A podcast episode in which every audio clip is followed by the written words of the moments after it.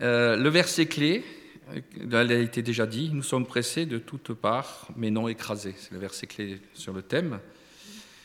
Et parmi nous, beaucoup de monde connaissent euh, la célèbre fable de Jean de La Fontaine, le chêne et le roseau.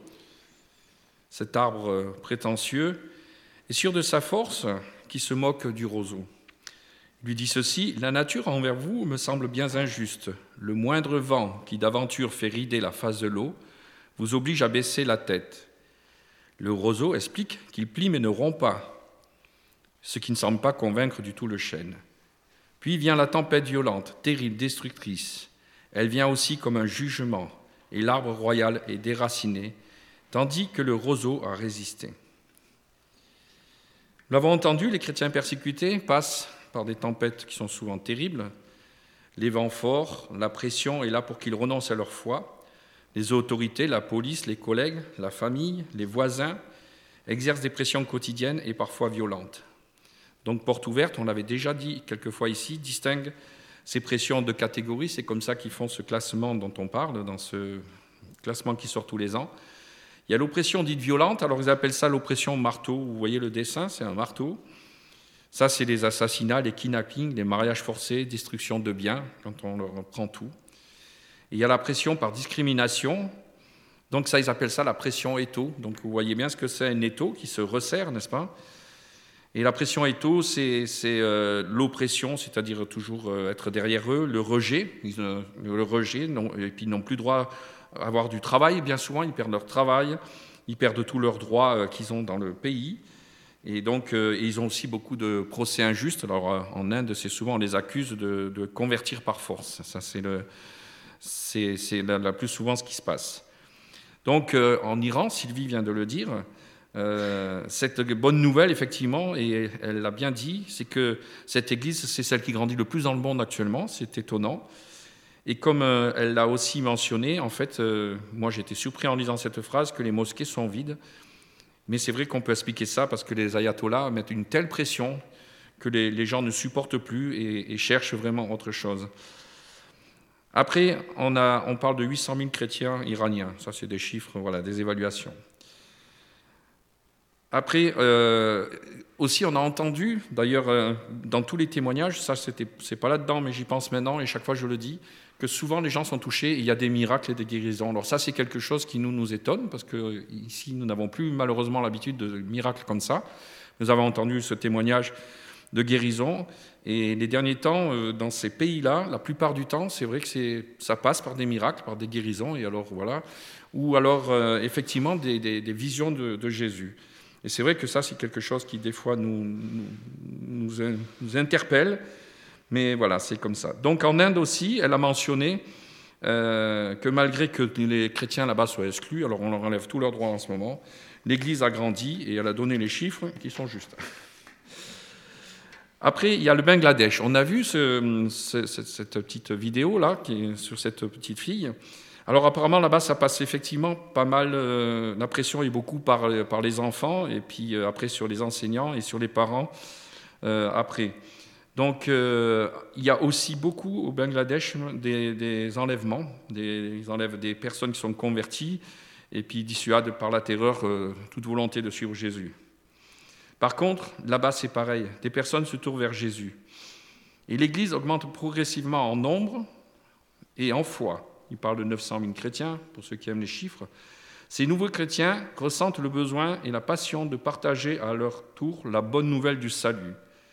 Même des persécuteurs finissent par suivre Jésus. Alors on, prie des fois, on a l'impression que rien ne se passe, mais sur le terrain, en tout cas au Bangladesh, des persécuteurs se convertissent. Ces personnes sont inarrêtables pour le royaume de Dieu, nous dit l'un de nos contacts sur place. L'Église persécutée, comme tu l'as dit, Sylvie, ce ne sont pas que des nouvelles, mauvaises nouvelles. Le royaume de Dieu avance et c'est vrai qu'il euh, faut aussi mettre toutes ces choses-là euh, euh, qui viennent. Et maintenant, on va écouter la lecture, parce qu'il propose d'écouter la lecture de 2 Corinthiens chapitre 4, et on va écouter le chapitre en entier dans la version du semeur.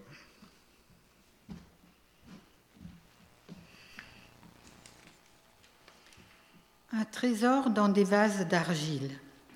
Ainsi, puisque tel est le ministère que Dieu nous a confié dans sa bonté, nous ne perdons pas courage. Nous rejetons les intrigues et les procédés indignes. Nous ne recourons pas à la ruse et nous ne falsifions pas la parole de Dieu. Au contraire, en faisant connaître la vérité, nous nous en remettons devant Dieu au jugement de tout homme. Et si notre évangile demeure voilé, il ne l'est que pour ceux qui vont à la perdition, pour les incrédules. Le Dieu de ce monde a aveuglé leur esprit et les empêche ainsi de voir briller la lumière de l'Évangile qui fait resplendir la gloire de Christ, lui qui est à l'image de Dieu. Ce n'est pas nous-mêmes que nous mettons en avant dans notre prédication, c'est le Seigneur Jésus-Christ. Nous sommes nous-mêmes vos serviteurs à cause de Jésus. En effet, le même Dieu qui un jour a dit que la lumière brille du sein des ténèbres, a lui-même brillé dans notre cœur pour y faire resplendir la connaissance de la gloire de Dieu qui rayonne du visage de Jésus-Christ. Mais ce trésor, nous le portons dans des vases faits d'argile pour que ce soit la puissance extraordinaire de Dieu qui se manifeste et non notre propre capacité. Ainsi, nous sommes accablés par toutes sortes de détresses et cependant jamais écrasés. Nous sommes désemparés, mais non désespérés, persécutés, mais non abandonnés, terrassés, mais non pas anéantis. Oui, nous portons toujours et en tout lieu dans notre corps la mort de Jésus, afin que la vie de Jésus soit, elle aussi, rendue manifeste par notre corps. Car sans cesse, nous qui vivons, nous sommes exposés à la mort à cause de Jésus, afin que la vie de Jésus soit aussi rendue manifeste dans notre corps mortel. Ainsi la mort fait son œuvre en nous et la vie en vous. Nous sommes animés de ce même esprit de foi dont il est question dans cette parole de l'Écriture. J'ai cru, voilà pourquoi j'ai parlé. Nous aussi, nous croyons, et c'est pour cela que nous parlons. Nous savons en effet que Dieu, qui a ressuscité le Seigneur Jésus, nous ressuscitera aussi avec Jésus et nous fera paraître avec vous en sa présence. Ainsi, tout ce que nous endurons, c'est à cause de vous, pour que la grâce abonde en atteignant des hommes toujours plus nombreux, et qu'ainsi augmente le nombre des prières de reconnaissance à la gloire de Dieu. Voilà pourquoi nous ne perdons pas courage. Et même si notre être extérieur se détériore peu à peu, intérieurement, nous sommes renouvelés de jour en jour. En effet, nos détresses présentes sont passagères et légères par rapport au poids insurpassable de gloire éternelle qu'elles nous préparent. Et nous ne portons pas notre attention sur les choses visibles, mais sur les réalités encore invisibles. Car les réalités visibles ne durent qu'un temps, mais les réalités invisibles demeureront éternellement.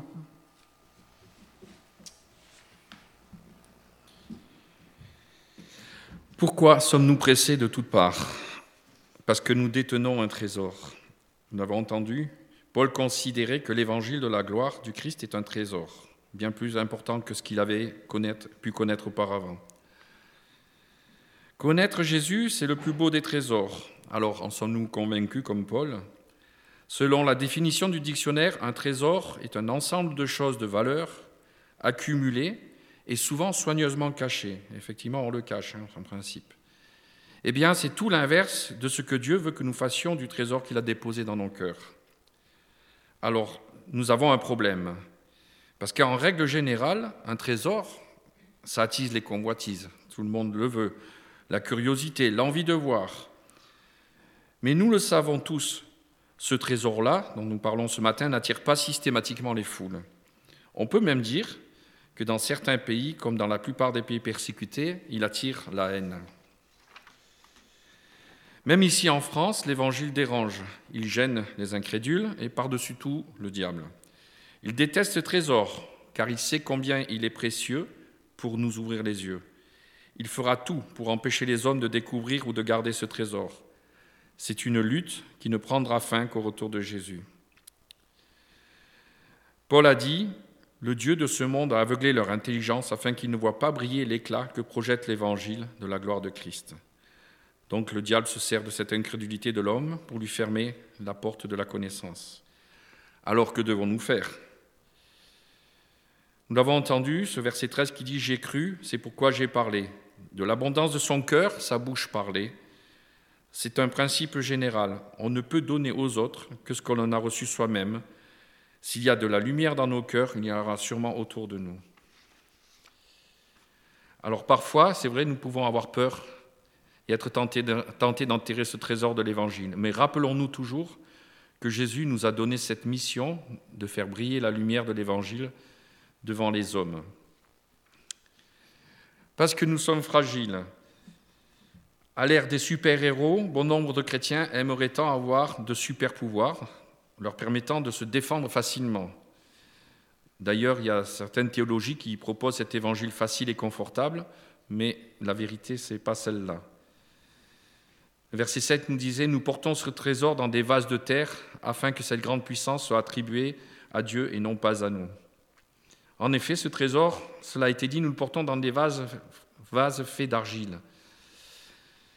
Un, contraste apparaît entre le trésor et le vase de terre. Effectivement, ce trésor dans un vase de terre, c'est un contraste. L'homme, créature de Dieu, mais formé de la terre poussière du sol, on voit ça dans la Genèse, est comparé à un vase, le vase fragile, l'homme extérieur dépérit, l'attente est destructible. Ça a été dit, le messager de peu de valeur, mais les porteurs d'un grand message. Nous avons vu ces témoignages de, ces pasteurs et de ces, deux personnes qui, enfin trois personnes en tout, ce couple, qui, sont allés porter la parole. Ce sont tous des vases de terre fragile, sans valeur aux yeux du monde, mais très précieux pour Dieu. Alors c'est vrai, Sylvie a dit cette phrase, nous aussi nous pouvons penser que nous n'avons aucune valeur aux yeux de nos voisins, de nos amis, etc.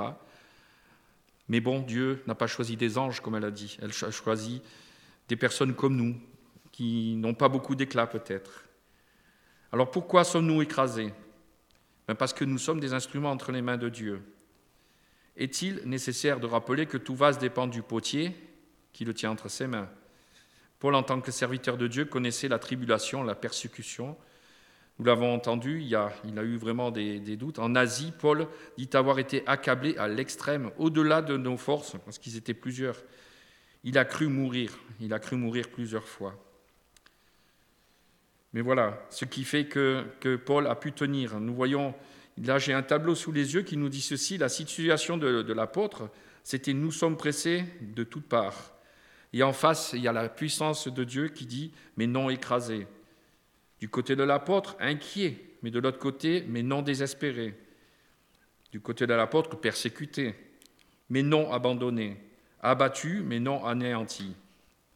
Donc nous pouvons être pressés de toutes parts en étant des chrétiens qui témoignent de l'amour de Dieu autour de nous. Mais nous ne serons pas écrasés, car Jésus-Christ a pris la croix. Ce qui pouvait vraiment nous anéantir, nous écraser, c'est le péché. Mais lui, il était blessé à cause de nos transgressions, brisé à cause de nos fautes. La punition qui nous donne la paix est tombée sur lui, et c'est par ses blessures que nous sommes guéris. Ésaïe 53, verset 5.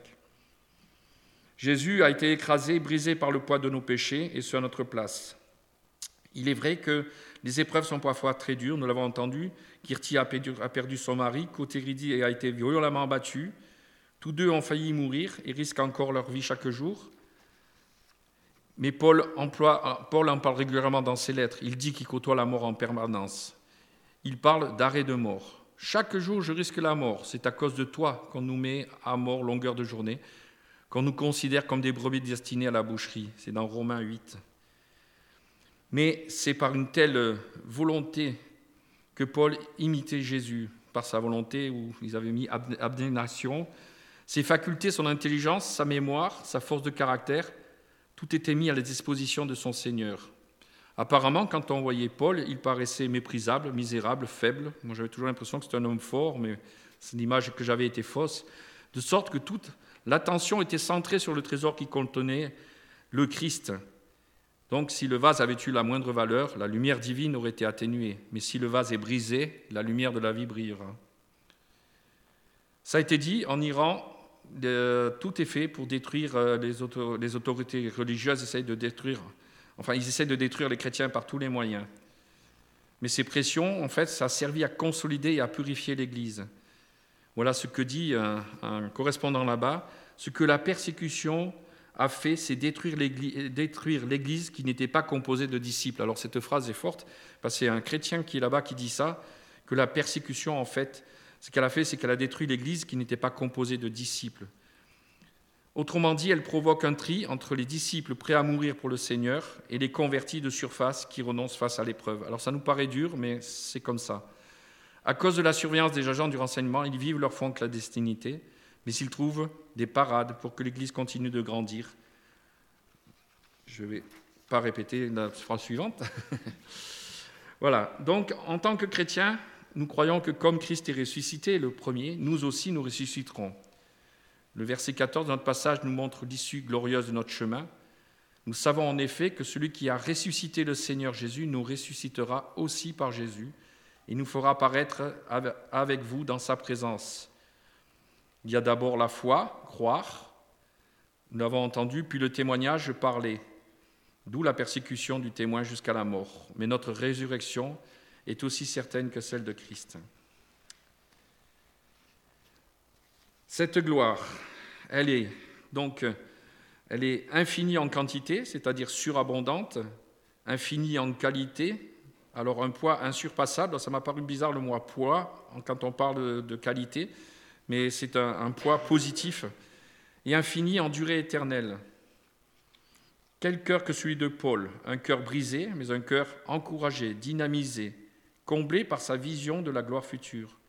Ses yeux étaient littéralement fixés sur la récompense à venir. On connaît ce verset que je citais. Ce n'est pas que j'ai déjà remporté le prix ou que j'ai atteint la perfection, mais je cours pour tâcher de m'en emparer, puisque de moi aussi Jésus-Christ s'est emparé.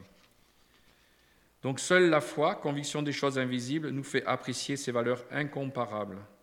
Par la foi, les yeux de notre cœur voit au-delà de notre vie terrestre, il voit les choses glorieuses. En conclusion, ne perdons pas courage. Notre trésor, c'est l'évangile de la gloire de Christ. Il est contenu dans nos vies fragiles.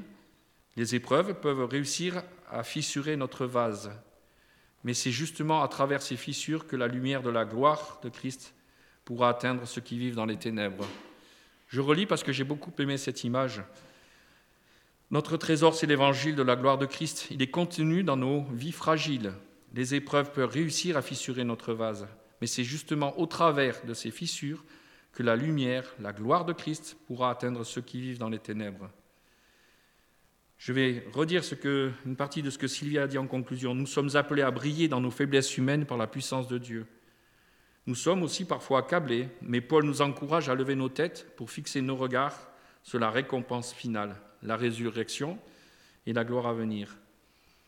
Paul se considérait comme l'esclave de tous. Il, se, constituait esclave volontaire pour l'amour de Jésus même. Même s'il était livré à mort, c'était encore pour l'amour de Jésus. Il disait ceci, je ne considère pas ma vie comme précieuse, pourvu que j'accomplisse avec joie ma course et le ministère que le Seigneur Jésus m'a confié, annoncer la bonne nouvelle de la grâce de Dieu. Acte 20, 24. Que son exemple et celui de nos frères et sœurs persécutés nous incite à plus de disponibilité et à plus de consécration pour le service, pour le service que le Seigneur veut nous confier. Ça serait ma conclusion et je rajouterai que ce n'est pas un message pour nous culpabiliser, mais pour nous encourager justement à briller, même si nos vases sont fêlés. J'aime bien cette image, on peut quand même briller.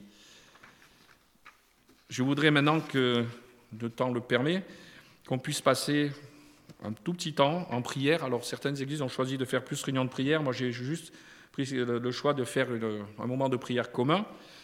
Et je ne vais, je vais pas afficher les, sujets de prière, mais je vais vous en donner quelques-uns. Mais sentez-vous libre de prier comme vous le voulez. Donc nous l'avons dit, on peut penser à l'Inde, qui veut éradiquer le christianisme. Mais j'ai aussi là une nouvelle, euh, il y a deux jours, par rapport à l'Inde, il y a une décision de justice, parce qu'il y a plusieurs États, Et dans un État, l'État du Tamul de Nadu, je ne sais pas tout à fait où ça se situe, il y a une chrétienne qui, qui a, on lui avait supprimé en 2013, quand suite elle s'est mariée avec un musulman, elle était chrétienne, euh, on lui avait supprimé tous ses droits, ils ont des aides aussi financières, hein. donc on lui a tout supprimé. Et cette euh, femme a décidé de ne pas se laisser faire, donc elle avait été au tribunal. Et euh, en fait, euh, depuis 2013, le jugement vient de tomber, un jugement qui, est favorable et qui, dit qu'ils doivent lui rétablir ses allocations et qu'elle a le droit de vivre normalement et même de porter des signes religieux autres que leurs signes à eux. Donc il y a un État en Inde qui vient de juger ça, c'est exceptionnel parce que c'est l'inverse qui est donné comme consigne. Et là, donc on voit que ça bouge. Peut-être d'autres États vont faire la même chose et vont rétablir. Parce que Porte ouverte fait aussi, aide aussi pour la plaidoirie dans ces cas-là, pour que les lois soient respectées. Donc là, il y a une victoire. Elle est petite, mais elle y est. En Iran, nous l'avons entendu, que Dieu fortifie la foi des chrétiens afin que l'Église continue à grandir. Donc euh, ce tri qui a l'air de se faire, mais prions pour que euh, ceux qui se convertissent puissent rester fermes. Bangladesh, nous l'avons entendu contre cette discrimination, particulièrement des enfants apparemment. Hein. J'ai rajouté la Corée du Nord parce qu'il y a une grande famine là-bas en ce moment. Maintenant, si vous avez d'autres pays en tête, ne, vous ne privez pas. Et le Nigeria, juste pour vous donner une idée, entre janvier et septembre, à peu près 600 chrétiens ont été assassinés. On en parle très peu dans les médias, mais là-bas, c'est vraiment c'est violent. Donc voilà, sentez-vous libre que quelques-uns prient. On va prendre cinq minutes et puis euh, je conclurai.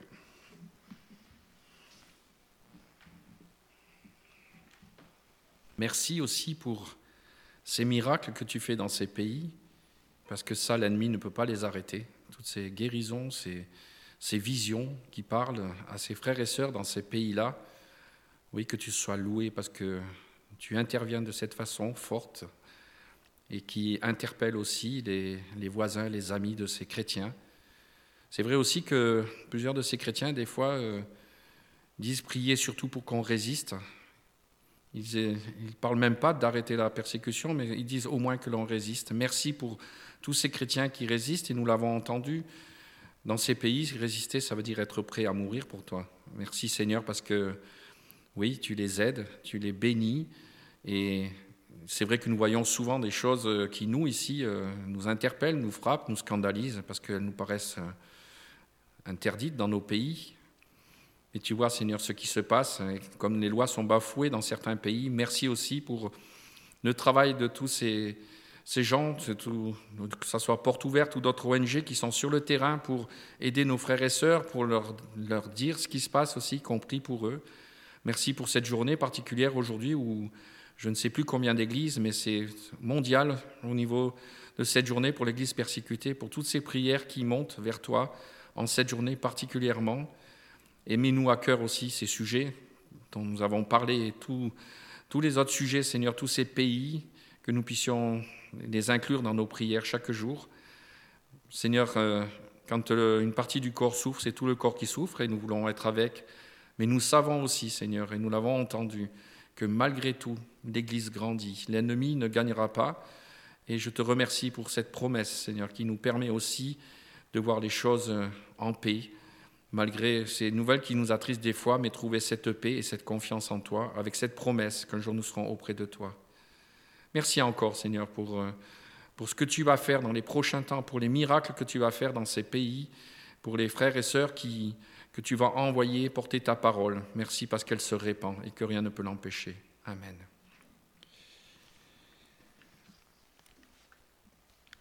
Je voudrais encore euh, laisser un texte pour la bénédiction. C'est un texte qui se trouve dans le psaume 5, les versets 12 à 13, qui dit ceci Alors tous ceux qui se confient en toi se réjouiront, ils auront de l'allégresse à toujours, et tu les protégeras. Tu seras un sujet de joie pour ceux qui aiment ton nom, car tu bénis le, juste, ô Éternel. Tu l'entoures de ta grâce comme d'un bouclier. On revient au bouclier que j'avais cité au début. Et je vous propose un dernier chant. Euh, je chanterai gloire